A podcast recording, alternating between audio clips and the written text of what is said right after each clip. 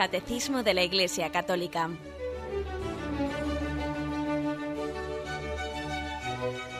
Un programa dirigido por Monseñor José Ignacio Munilla, Obispo de San Sebastián.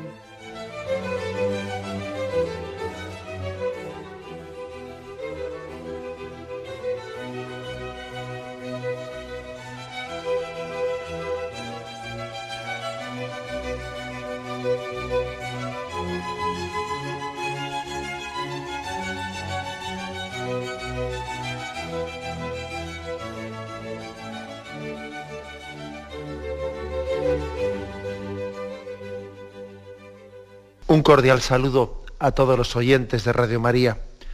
Un día más, con la gracia del Señor, proseguimos el comentario del Catecismo de nuestra Madre la Iglesia. Entramos dentro de, la explicación del sacramento de la penitencia o del sacramento de la reconciliación en la que nos encontramos, entramos en un apartado que tiene como título diversas formas de penitencia en la vida cristiana comenzamos con el punto 1434. Dice, la penitencia interior del cristiano puede tener expresiones muy variadas.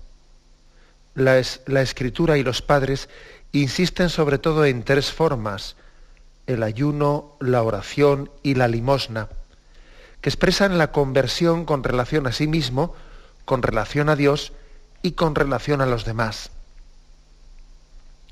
junto a la purificación radical operada por el bautismo o por el martirio, citan como medio de obtener el perdón de los pecados los esfuerzos realizados por reconciliarse con el prójimo, las lágrimas de la penitencia, la preocupación por la salvación del prójimo, la intercesión de los santos y la práctica de la caridad, que cubre multitud de pecados.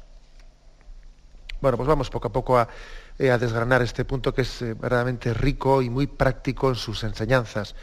Entra aquí el catecismo en unos puntos que creo que pueden ser muy prácticos y muy eh, con muchas aplicaciones concretas a nuestra vida espiritual, que eso siempre yo creo que nos ayuda. Tiene la virtud el catecismo de descender de los grandes principios, de los grandes ideales, a las pequeñas concreciones, y eso tiene mucho valor tiene mucho valor para que nos demos cuenta de que el cristianismo no es una filosofía, no es una lucubración abstracta, eh, no, no, hace falta aquí pues, eh, tener una capacidad de, exégesis y de conocer los filósofos y conocer las exégesis de, la, exégesis de los santos padres. Bien, todo esto está incluido en este catecismo porque nos ofrece una gran riqueza también teológica, eh, se nos dan también bases, bases de revelación y, muchas explicaciones muy profundas, pero al mismo tiempo el catecismo tiene la capacidad después de, decirlo todo ello y concretarlo pues en, unos, en, unas metas muy al alcance de nuestra mano. Y eso vale mucho y, esa es la grandeza del cristianismo, tan profundo y tan sencillo al mismo tiempo. Decía pues, un, teólogo muy conocido que, que él mm, desconfía del cristianismo que no sea capaz, o de las formulaciones del cristianismo, o de las teologías, que luego no son capaces de expresarse en un catecismo sencillo. Eh, pues así de, así de claro, es decir, desconfiamos de, las formulaciones muy profundas, muy eh, alguien que parece que pretende ser eh, tan profundo y tan no sé qué que no le entiende nadie. No, el, el cristianismo, el catolicismo, se ha caracterizado por tener la capacidad de explicar el mensaje más profundo a las, personas más sencillas, incluso con menos cultura, incluso los niños. Los misterios más profundos pueden y deben eh, estar al alcance de la mano de las personas más sencillas, porque corremos sino el riesgo de escudarnos en, la supuesta profundidad de las cosas, en el fondo para hacerlas, eh, para hacerlas poco permeables o poco accesibles. Eh es, una especie de, recurso al arcano, a lo profundo, a lo mistérico, que no tiene nada que ver eh, con el verdadero cristianismo. El cristianismo es un misterio, pero, pero no, tiene ese carácter, eh, podríamos decir, mistérico, y quiero distinguir entre la palabra misterio y lo misterioso como si fuese una especie de casi tendencia morbosa al ocultismo, ¿no? Eh, a, que a, que las cosas de Dios están al alcance de unos pocos elegidos que están ahí investigando en bibliotecas y conocen secretos ocultos. Nada, de eso nada. ¿eh? Hay toda una tendencia morbosa hoy en día a eso, ¿no? Ese tipo de novelas y películas que están ahí haciendo referencia como si el cristianismo estuviese cifrado en secretos ocultos que están metidos en una biblioteca y que hay ahí un... Eh, nada, de eso, eso, eso, todo eso es ciencia ficción. Ciencia ficción el cristianismo, el catolicismo, está tan al alcance como al alcance está un catecismo de un niño de primera comunión. Así de sencillo. Bien, y hecha esta introducción en la que aquí habla formas concretas y formas sencillas ¿no? y prácticas de, cómo vivir la virtud de la, penitencia, creo que es bueno también eh, caer en cuenta de que estamos dentro, estamos dentro de la explicación del sacramento de la penitencia y que nos demos cuenta de que la Iglesia no únicamente nos, nos habla de que la, penitencia, la conversión del corazón, llega a través del sacramento de la penitencia, de la confesión o de la reconciliación, o como queramos llamarlo, que ya dijimos que era un, nombre, un sacramento con distintos nombres, ¿no? popularmente es el sacramento de la confesión. Es que también esa, esa capacidad de penitencia tiene también otros conductos que son extrasacramentales. ¿eh? La penitencia no es únicamente un sacramento, es también una virtud que tiene que ser ejercitada pues, a través de muchas, de muchas formas. ¿no? Y aquí se nos habla de que tradicionalmente fueron tres, el ayuno, la oración y la limosna. Esto, mm, esto es bueno entenderlo para que nos demos cuenta que los sacramentos, los sacramentos no, la Iglesia nunca los ha predicado como gestos mágicos al margen de nuestra vida real y concreta. No, uno, uno también pues, se acerca al sacramento de la confesión, pero el sacramento de la confesión no estará bien realizado y, no tendrá pleno fruto si al mismo tiempo no ejercita en su vida diaria, no ejercita la virtud de la penitencia pues con el ayuno, con la oración, con la limosna. O sea, es decir, el sacramento, el sacramento es un don de Dios, pero que al mismo tiempo tiene que ser eh, recibido por alguien que está ejercitando la virtud de la penitencia en su vida. De lo contrario, pues difícilmente ese sacramento va a tener el fruto que tiene que tener. el sacramento es una, una iniciativa de Dios, como todo sacramento que es una iniciativa de Dios, pero que claro, para que esa iniciativa de Dios tenga el fruto deseado, debe de conectar también con todo un proceso, con todo un camino eh, del hombre concreto que a través del ayuno, de la oración, de la limosna y de otros medios, como iremos viendo, va buscando a Dios. De lo contrario, el sacramento viene como, como un meteorito que viene de fuera, pero tú no has, eh, no venía a conectar con tu ejercicio de la virtud, de la, de la, virtud de la penitencia, en la que tú tenías un proceso de búsqueda sincera sincera del Señor, ¿no? pues eso es eh, esta distinción que se hace entre penitencia como sacramento de la confesión y penitencia interior como eh, recorrido que el hombre lleva pues, a través de gestos exteriores y a través de actos muy concretos, camino de conversión. Bien, aquí eh, se nos recuerda que la escritura y los padres nos han hablado de tres formas tradicionales, el ayuno, la oración y la limosna, que son las tres que predica la Iglesia en, Cuaresma. La Iglesia predica a sus fieles cuando comienza la Cuaresma que especialmente se sirvan del ayuno, la, oración y la limosna como los tres instrumentos principales para, para tener un tiempo, para vivir el tiempo penitencial. Tiene eh, el texto del catecismo para apoyar esto se nos, ofrecen dos, textos. Tobías 12.8 y el Evangelio de San Mateo.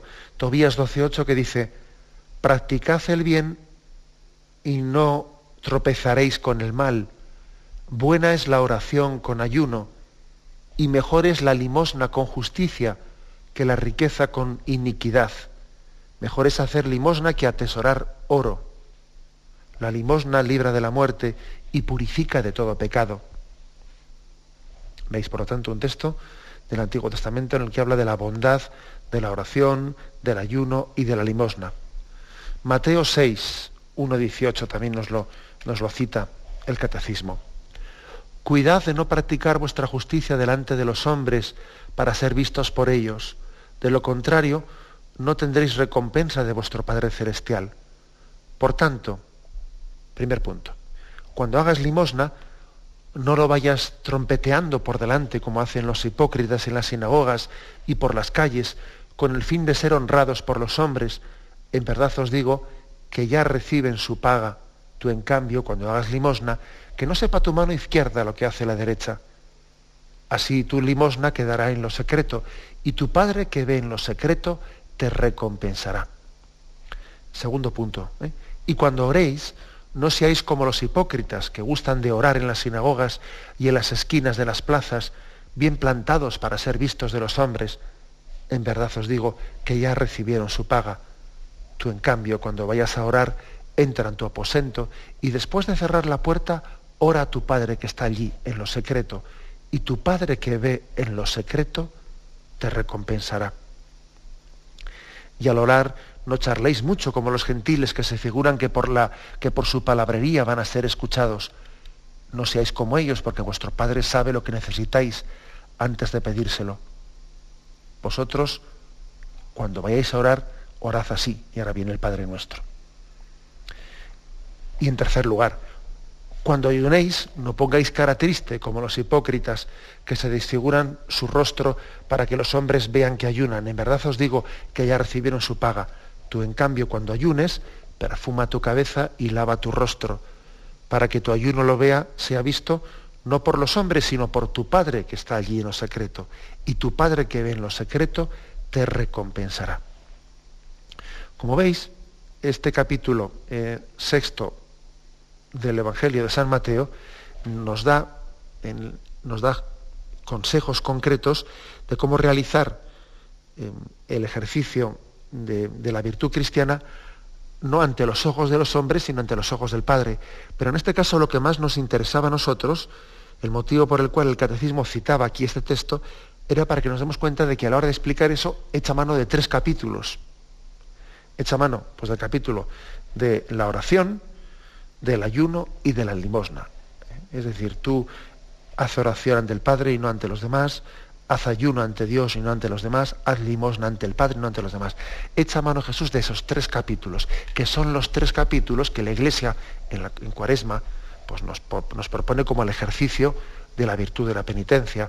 Son las tres formas concretas en las que la tradición cristiana pues, nos predicó, nos predicó y nos insistió pues en que eh, nos ejercitásemos en ella, porque como vamos a intentar explicar ahora, trabajan tres dimensiones de la persona pues muy importantes, ¿no? Para que, la, para que la virtud, el ejercicio de la penitencia, convierta al hombre entero. Se trata de que eh, la penitencia debe de convertir al hombre entero y no únicamente ciertas capas, ¿eh? ciertas capas, porque es posible que que el hombre tenga ciertos grados de conversión, pero que somos un poco como la cebolla, si me permitís el, ejemplo. La cebolla tiene capas, ¿no? Entonces es posible que en algunas capas sí estemos cristificados, sí Cristo haya entrado en nosotros, pero que en otros estratos de nuestra personalidad, ¿no? allí hayamos sido impermeables, allí no le hayamos dejado a Cristo penetrar interiormente. Por eso, eh, esta triple dimensión, oración, ayuno, limosna, como vamos a ver ahora, eh, intenta que sea el hombre entero el que se convierta y no únicamente ciertas capas, ciertas dimensiones de la personalidad, sino que sea el hombre entero el que se abra a esa conversión de Dios. Bueno, vamos a intentar explicar esto ahora, pero primeramente hacemos un momento de reflexión.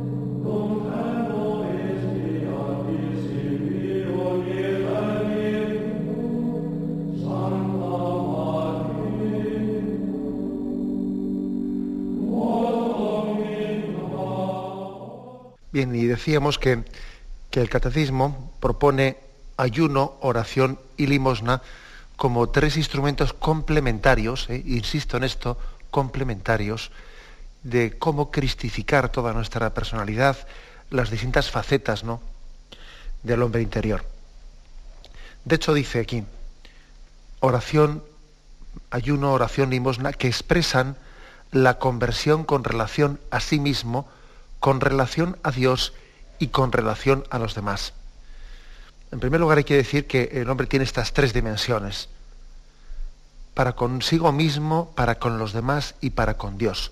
Son tres dimensiones del hombre. De hecho, el pecado, el pecado ha tenido consecuencias en estas tres dimensiones. El pecado ha tenido consecuencias para con nosotros mismos, hemos perdido la paz y el equilibrio interior. Fruto del pecado eh, se introduce como consecuencia de un desequilibrio dentro de nosotros, una pérdida de paz interior, eh, una, una tendencia al mal, lo que llamamos la concupiscencia, que en sí misma no es pecado, pero sí es consecuencia del pecado y tendencia al pecado.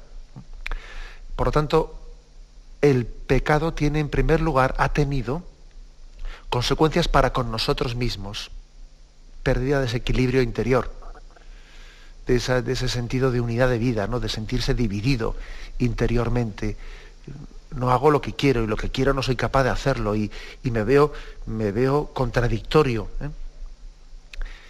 El pecado también ha tenido consecuencias para con nuestra relación para con los demás. Y de hecho allí ya se ve que Adán y Eva lo primero que hacen es comenzar a primero sentirse mal con ellos mismos. ¿eh? Porque Adán y Eva comenzaron a sentirse mal con ellos mismos, se comienzan a sentir desnudos, se esconden, porque han perdido eh, ese sentido de, transparencia, de inocencia. Pero también se ve el pecado de Adán y Eva en el relato del Génesis, como también el pecado inmediatamente tiene consecuencias para con los demás. Y empiezan como a, a, echarse mutuamente la culpa. Este me dio, el otro comí, yo no fui culpable, este, la culpa es del otro. Eh, pierden la paz y el equilibrio entre ellos una de las consecuencias del pecado es también la, bueno, pues, la falta de comunión entre nosotros, el sentir a nuestro hermano como un competidor, el sentir que nos hace sombras, nos hace sombra, nos quita, nos quita el protagonismo, nos estorba, nuestro hermano en vez de ser una ayuda es un estorbo. El pecado rompe la armonía que tenemos con los demás. Es imposible que el pecado me afecte únicamente a mi, mi, mundo interior sin que eso afecte para nada a los demás. ¿no? Claro que afecta a los demás. El que no se aguanta a sí mismo, pues está en guerra con los que le rodean. Claro, el que ha perdido la paz interior, pues de una u otra forma eh, se traslucirá también en su relación con el prójimo. Igual en ciertos lugares lo disimulará, pero en otros sitios no podrá disimularlo. igual en la calle pues sí, en la calle tendrá capacidad de sonreír un poco y tal, pero luego va a su casa y con los suyos no hay quien la aguante. Porque claro, esa, pérdida de paz interior pues se trasluce en la relación con los demás. Pero también el pecado ha tenido una tercera dimensión. el pecado tiene, ha roto la armonía para con uno mismo, ha roto la armonía para con los demás, y el pecado también ha roto la armonía de nuestra relación con Dios. Y Adán y Eva también eh, los que antes del pecado vivían en la amistad con Yahvé, eh, se esconden de Yahvé cuando oyen sus pasos por el jardín, como dice eh, el texto del Génesis. Comienzan a sentir a Dios, comienzan a, a tener un temor a Dios, en vez de sentirse en la paz de su presencia. O sea, que también se ha roto su armonía con Dios. Y de hecho, la expulsión del paraíso no deja de ser sin otro signo otro signo de esa pérdida de armonía con Dios. Bueno, pues si el pecado eh, es descrito ¿no? en las imágenes de, bíblicas, y además es que no son de las imágenes bíblicas, es que lo vemos en nuestra vida diaria, ¿no? si el pecado tiene esas tres dimensiones de pérdida de paz y de armonía con uno mismo, pérdida también de la armonía y de la comunión con los demás, y pérdida de la amistad con Dios, pues también lógicamente el, ejercicio de la virtud de la penitencia tiene que intentar reparar estas tres dimensiones Estas tres dimensiones que son la primera para con uno mismo, para con los demás y para con Dios. Y de estos tres consejos, o sea, estas tres, tres formas o tres instrumentos de penitencia, ayuno, oración y limosna, cada uno trabaja especialmente una de estas tres dimensiones. Y aquí nos dice el catecismo, el ayuno expresa la conversión con relación a sí mismo, la oración con relación a Dios y la limosna con relación a los demás. Claro, el ayuno, entendido por ayuno, pues claro, no únicamente el no comer alimentos, sino ayuno es ayunar pues de todo aquello que, bueno, pues que, el hombre puede prescindir y que es posible que se haya pegado a ello. ¿eh?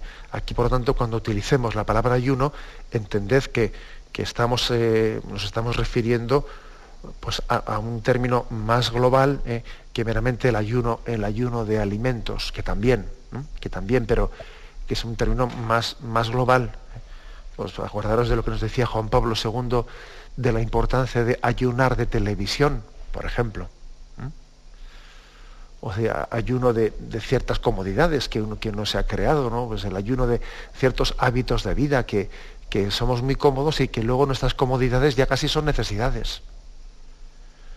Uno le, en poco tiempo se acostumbra a una cosa y luego, y luego vas a ver que pronto, que pronto ya es si me permitís un recuerdo de infancia, me acuerdo que siendo, siendo jovencitos, pues fuimos en, así de esas veces que te dan el primer permiso a los padres, fuimos con una tienda de campaña a pasar un fin de semana eh, al monte, a las peñas de Haya, y con los primos, y bueno, pues íbamos cuatro o cinco primos, éramos jovencitos, no, sé qué edad tendríamos, pero recuerdo que allí vimos, vimos, había un perro abandonado allí en, los montes, y enseguida tenía el pobre tan, tanta hambre, tanta hambre, que enseguida se acercó a nosotros y bueno, y empezó comiendo huesos de melocotón.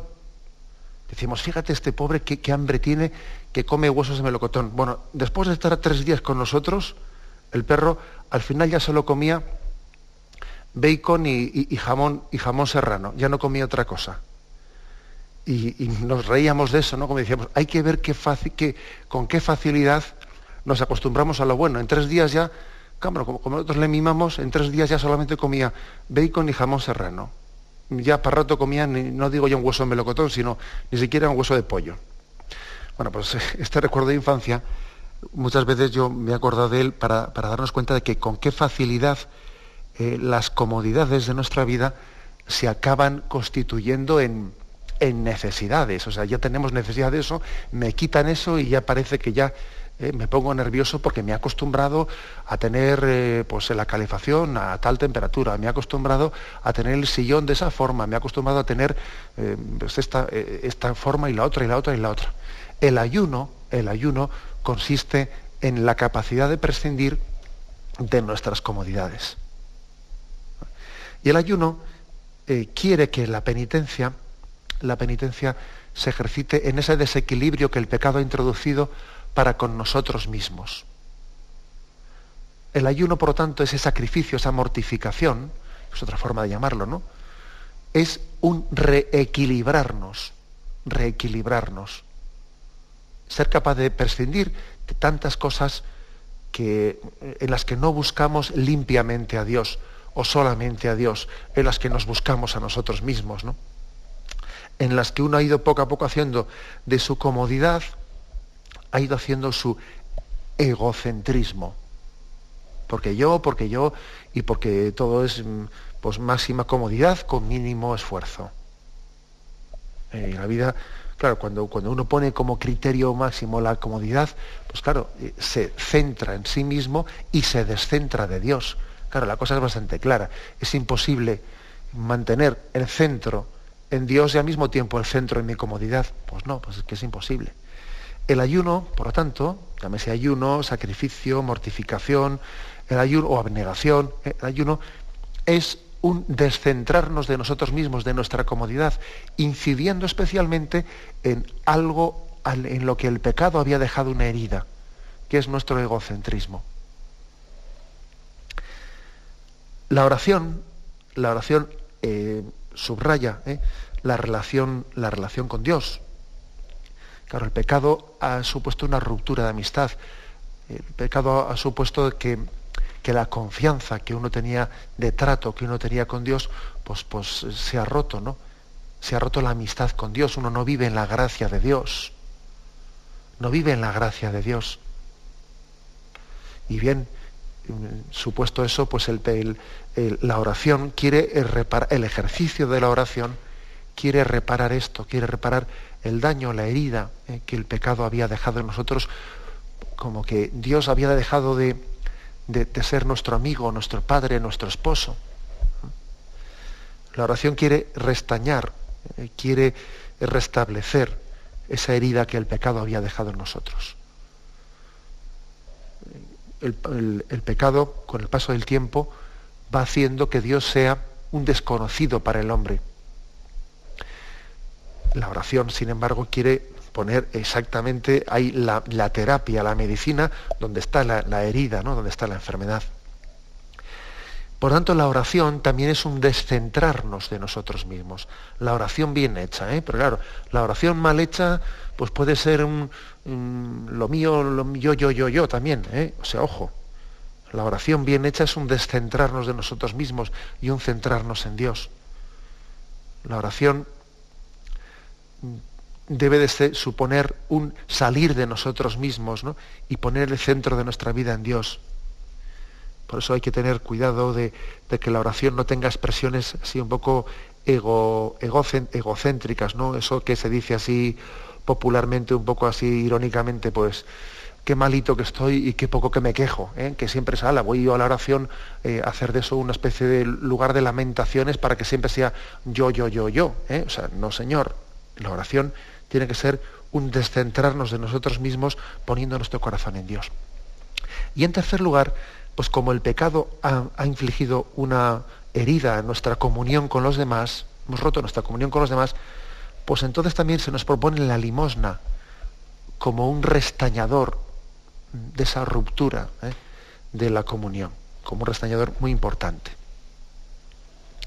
Bien, pues aquí tenemos, aquí tenemos, fijaros bien, eh, este, triple, este triple ejercicio, que si os dais cuenta, em, limosna,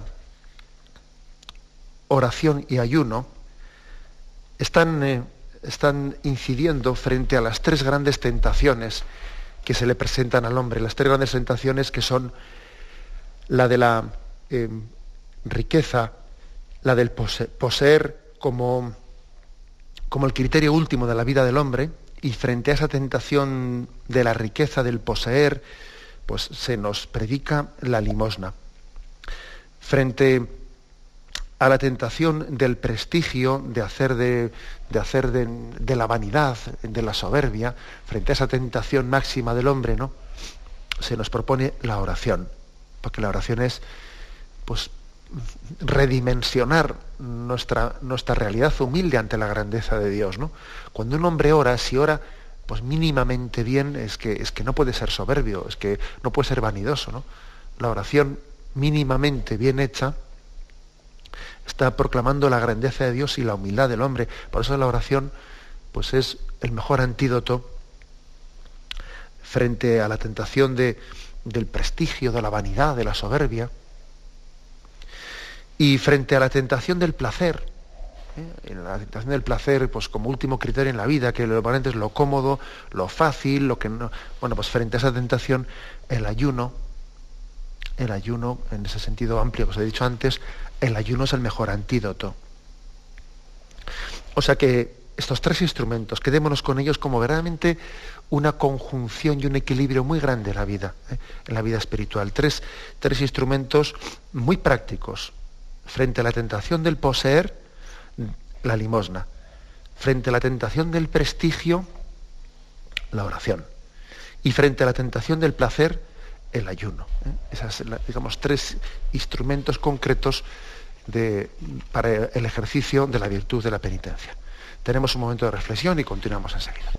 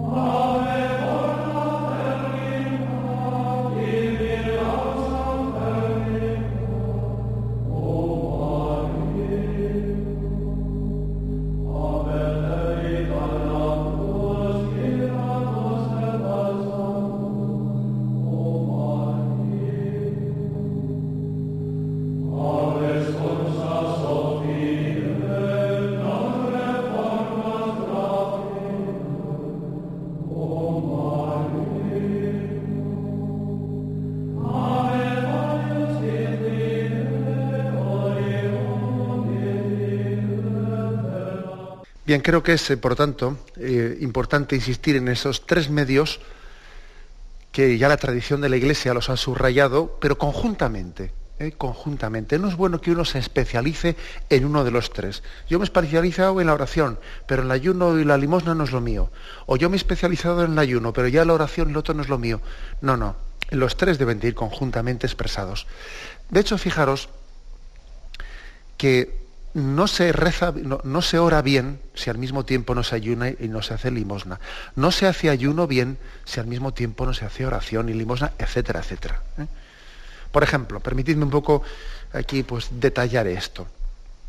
Una oración, una oración sin limosna, una persona muy rezadora pero poco caritativa, pues, eh, pues evidentemente entra en contradicción con lo que dice la Sagrada Escritura. ¿De qué te sirve ¿De qué te sirve tu, tu fe en Dios si no está expresada la caridad con el prójimo? Muéstrame, muéstrame tu, tu fe sin caridad y yo por la caridad al prójimo te demostraré mi fe. ¿De qué sirve una oración sin sacrificio? Porque una oración sin sacrificio es casi una búsqueda de la espiritualidad como una técnica de relajación. Claro, si uno está orando para sentirse bien, para sentirse cómodo, para relajarse, para quitarse el estrés de la vida. Oiga usted, la oración cristiana no es una, no es una técnica de relajación. La oración cristiana nos tiene que llevar a descentrarnos de nosotros mismos y a centrarnos en Dios, lo cual supone sacrificio. Y supone, vamos, una mortificación importante. Aparte, aparte que, que, seguro que ese mismo, ese mismo descentrarnos de nosotros mismos luego nos ayudará a rezar mejor, pero bueno. Por ejemplo, ¿de qué sirve, de qué sirve un ayuno sin oración? Ahora vamos a, dejo el apartado de la oración y vamos al apartado del ayuno. Imaginémonos un ayuno sin oración. Un ayuno sin oración, un sacrificio sin oración, tampoco tiene sentido porque eh, la virtud, el ejercicio cristiano del ayuno, de la mortificación, no es mortificarse pues, por ser un machote, pues por hacer una especie de técnica de, de, autocontrol, a ver si yo soy capaz de hacer más, más sacrificios, no, si es que no se trata de eso. Yo me acuerdo, me acuerdo en el Camino, camino de Santiago, haciendo ese, caminar, que uno se puede encontrar algún peregrino que parece que está haciendo allí casi un ejercicio de decir, yo, ¿cuántos kilómetros, cuántos kilómetros has hecho tú hoy? Pues yo he hecho, ah, pues yo he hecho cinco más. Pero, yo me acuerdo que le decía a alguno, pero si no es cuestión de ver quién es más de quién es más macho, de quién hace aquí más kilómetros. Lo importante es que en el caminar que hagas sea, seas capaz de ser un peregrino orante y que este ir andando te ponga en presencia de Dios. Y no es cuestión del sacrificio por el sacrificio, es cuestión de un sacrificio que te ponga en presencia de Dios. pues por ejemplo, lo que hace un fakir, hay que se tumba en, una cama de clavos. Pues eso, eso para un cristiano no sirve de nada si el sacrificio no le pone en presencia de Dios y no le hace ser más humilde ante Dios. Bueno, o sea que el, ayuno sin oración no es virtud, no es, no es sacrificio cristiano. O el ayuno sin limosna. Vamos a ver, ¿de qué sirve el ayuno sin limosna? Para ahorrar, ¿no? Claro, dice, bueno, esto sirve para, ahorrar. Bueno, pues servirá para ahorrar, pero eso no es un ayuno cristiano. El ayuno cristiano lógico es que si tú te desprendes de, lo que es de las comodidades superfluas, pues lógicamente no no es para ahorrar, sino que es para entregarte vas al prójimo. Claro, el ayuno sin limosna no es cristiano. Y la limosna, y la limosna sin oración. Pues mire usted, la limosna sin oración, en el fondo, pues es una filantropía. Claro, eh, es una especie de decir, yo voy a ser aquí, voy a, voy a ser el que demuestre lo bueno que soy, ¿eh? lo bueno que soy ejerciendo, ejerciendo la ayuda al prójimo, pero sin, sin oración, ¿no? sin relación ninguna con Dios. Pues con todos mis respetos, esa limosna que estás haciendo no, no deja de olvidar lo principal, que lo principal es que tú eres el instrumento de Dios para amar al prójimo. Que Dios está amando al prójimo cuando tú haces esa limosna que como decía la Madre Teresa de Calcuta, ella entendió que Dios le pedía que al hacer limosna, al ayudar al prójimo, Dios le decía, sé tú mis pies, llévame a los pobres, sé tú mis manos, sé tú mis labios. Es decir, lo importante de la limosna es que yo soy signo de Dios en el momento en que ayudo al prójimo. Por lo tanto, la limosna sin oración de cristiana no tiene nada. Puede ser hasta casi una búsqueda filantrópica de, para intentar demostrarme yo a mí mismo que sí, que soy bueno. Pero me falta una dimensión fundamental, que yo caiga en cuenta que soy instrumento de Dios en el amor al pobre. ¿Y la limosna sin ayuno? Pues la limosna sin ayuno también es totalmente insuficiente, porque estás dando de lo que te sobra, pero no has sido capaz de privarte de nada para, ejercer tu, para ejercitar tu limosna. Claro. Pues eh, este es el pasaje del óvulo de la viuda. Jesús, Jesús alabó a aquella viuda que entraba, que entregaba esas, pobres, esas pocas monedas, porque daba, daba de lo que de lo que necesitaba, es decir, daba de su ayuno, de su ayuno estaba entregando, mientras que los otros entregaban allí unas cantidades grandes, pero no era una limosna sin ayuno. Ellos no se privaban de nada para dar eso. Su vida no, no había cambiado en nada para que ellos pudiesen entregar esas monedas. Luego, la limosna sin ayuno no es limosna, es limosna cristiana. Por lo tanto, creo que eh, mm, es muy importante que entendamos que la oración, el ayuno y la limosna son conjuntos y que uno sin el otro no puede entenderse. Y la oración sin la limosna no vale, la oración sin el sacrificio no vale, el ayuno sin la oración no vale, el ayuno sin la limosna no vale, ni la limosna sin oración ni la limosna sin ayuno, que es lo que hemos intentado, aunque sea brevemente, en pequeños retazos, pues describir cada uno de estos aspectos. Todo ello debe ser vivido conjuntamente. Y estas tres, estas tres formas concretas de ejercer la virtud de la penitencia, pues están llamadas a vivirse conjuntamente. Y son muy eficaces las tres cuando se ejercitan conjuntamente, integradas una en la otra. Son muy eficaces, pero muy eficaces. ¿Mm? Bien, este punto del catecismo, el 1434, después de haber dicho esto de, habernos presentado estos tres instrumentos, estas tres formas, mm, después de, se adentra en algún detalle más junto a la purificación radical operada por el bautismo o por el martirio, citan como medio de obtener el perdón de los pecados los esfuerzos realizados para reconciliarse con el prójimo. Me quedo en esto. ¿eh? Es decir, dice, ¿cuál es una forma concreta de purificarme de mis pecados? Dice, los, eh, la ejercitación, los esfuerzos para reconciliarse con el prójimo quieres hacer penitencia por tus pecados, bueno, intenta reconciliarte con el prójimo. Es que igual no me aceptan, es que igual me rechazan, es que igual no me acepta a mí. Bueno, pues si te rechazan, creo que pocas cosas te podrán, te podrán servir tanto, ¿no? De purificación como el aceptar la humillación que pueda suponerte el que tú hagas un gesto de, de tender la mano y que no, que no te lo cojan y que tú no te rebotes, sino que, sino que en paz, en paz no te sientas humillado, sino que digas, bueno, pues yo he hecho un esfuerzo de reconciliación y me lo han aceptado o no, me lo han aceptado, pero, pero yo lo he intentado, ¿no? Y, estoy dispuesto a intentarlo, vamos, a, tener, a tener mi mano tendida. Y si, si no me la quieren coger, bueno, pues lo lamentaré mucho, pero, mm, pero estoy dispuesto, es decir, una de las mejores penitencias que el hombre puede hacer es el intento, como dice aquí, ¿no? El esfuerzo para reconciliarse con el prójimo.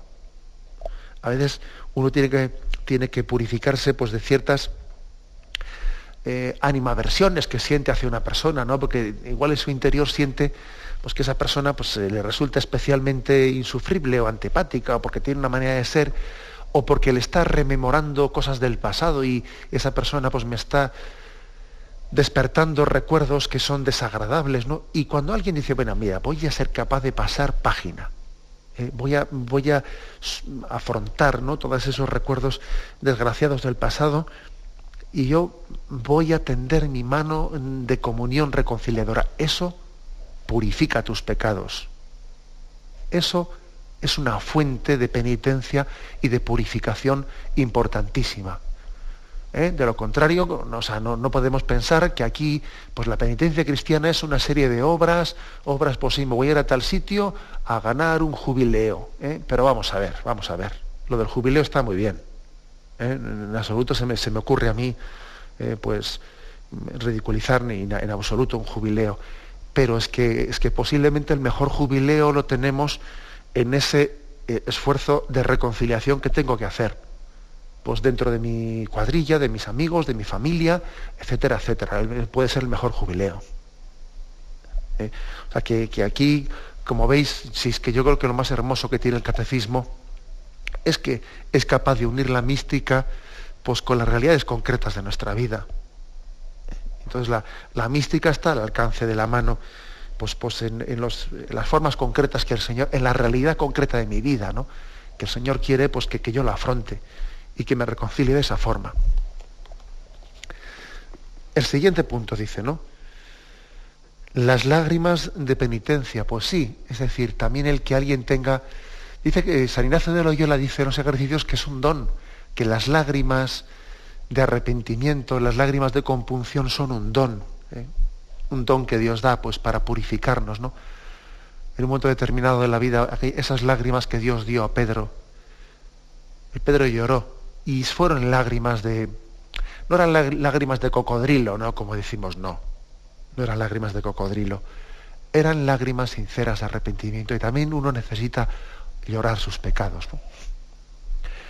Fijaros, no son unas lágrimas, como ya dije el otro día, no es un dolor de los pecados en el sentido obsesivo que, me, está como machacándome, martillándome y impidiéndome, impidiéndome pues, eh, ser feliz y trayéndome siempre recuerdos del pasado que, parece que es como una especie de... No, no, de eso nada. Eh, el auténtico arrepentimiento es un arrepentimiento liberador.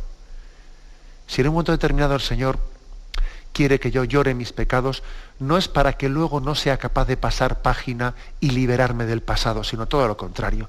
Las lágrimas por nuestros pecados, las lágrimas por las cosas malas que hayamos hecho en nuestra vida, si son lágrimas cristianas, nos tienen que dar la capacidad de decir, bueno, pues el Señor me ha dado un arrepentimiento y yo paso página y del pasado ya no me acuerdo más, no me acuerdo más. O sea, no estoy ahí pensando y me perdonó y, me quedé, y Dios me perdonaría y me tengo que volver a, confesar 18 veces de lo que ya me confesé y tal y cual. No, esas, entonces eso es algo obsesivo y ahí hay una tentación. ¿eh? Hay una tentación. Creo que las lágrimas de conversión cristiana cuando son eh, verdaderas, eh, tienen la capacidad de que en esas lágrimas que son eh, también consoladoras, son lágrimas de dolor del pecado, pero al mismo tiempo son consoladoras, porque uno las está derramando desde, desde ya, desde una situación de reconciliación con Dios. Por lo tanto, dan la capacidad no de quedarse herido por lo que ocurrió en el pasado, sino de estar lleno de vitalidad y de fuerza para afrontar el futuro. Eh, las lágrimas por nuestros pecados nos dejan mirando al futuro, no al pasado. Eh, y he ahí eh, un buen indicativo de cuando las lágrimas por nuestros pecados son cristianas o cuando no son cristianas. Bien, quedan todavía algunos puntos más, pero bueno, si Dios quiere, continuaremos mañana con, este punto del catecismo que hemos dejado sin, sin terminar.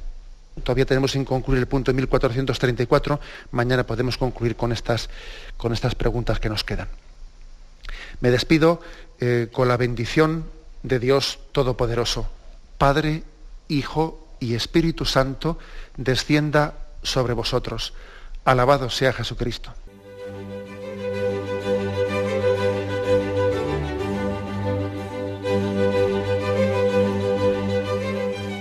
Finaliza el Catecismo de la Iglesia Católica, un programa dirigido por Monseñor José Ignacio Munilla, obispo de San Sebastián.